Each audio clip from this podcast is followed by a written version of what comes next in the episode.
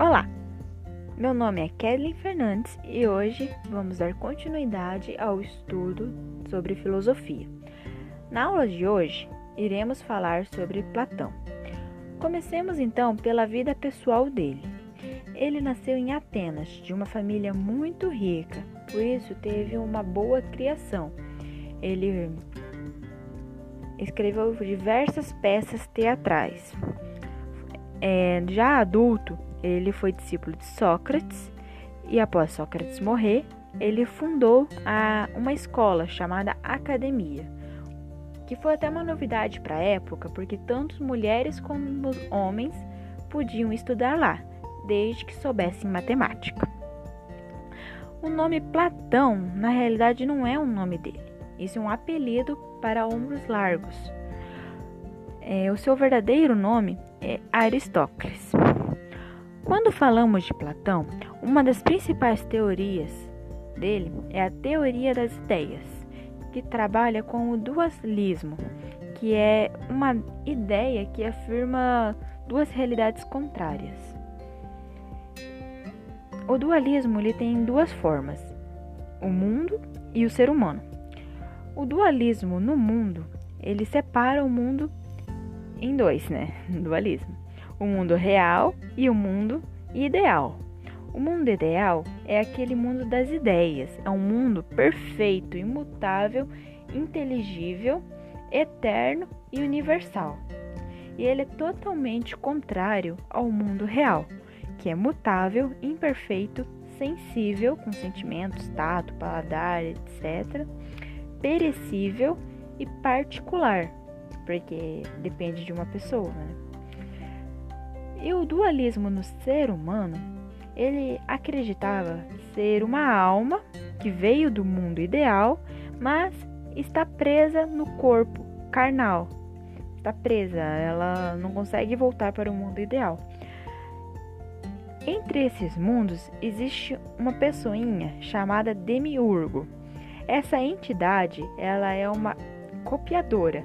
Ela vê as coisas no mundo ideal e traz para o mundo real. Mas quando ela traz, elas ficam imperfeitas, ficam mutáveis, imperfeitas, sensíveis, perecíveis. Então, foi o demiurgo quem puxou a nossa alma desse mundo ideal e aprisionou dentro do nosso corpo carnal.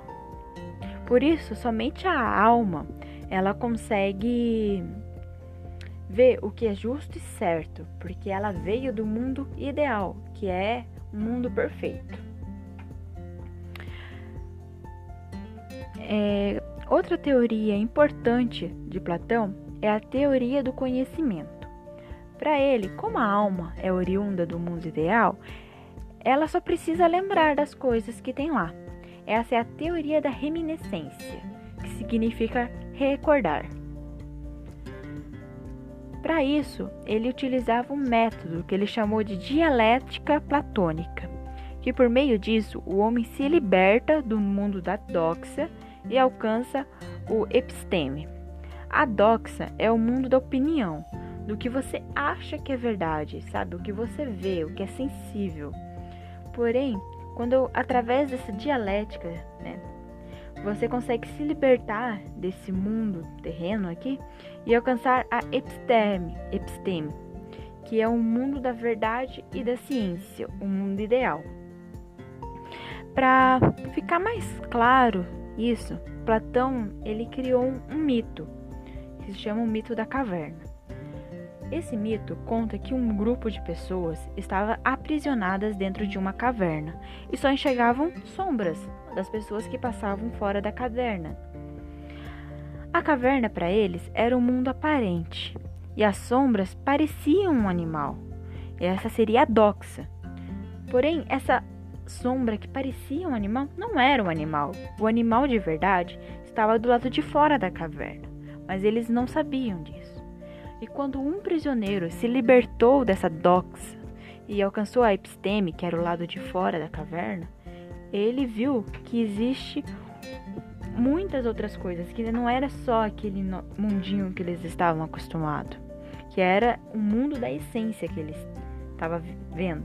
Quando ele voltou para contar para seus amigos, Infelizmente, eles não acreditaram e chamaram ele de louco. Essa foi a aula sobre Platão. Eu espero que você tenha gostado. E é isso.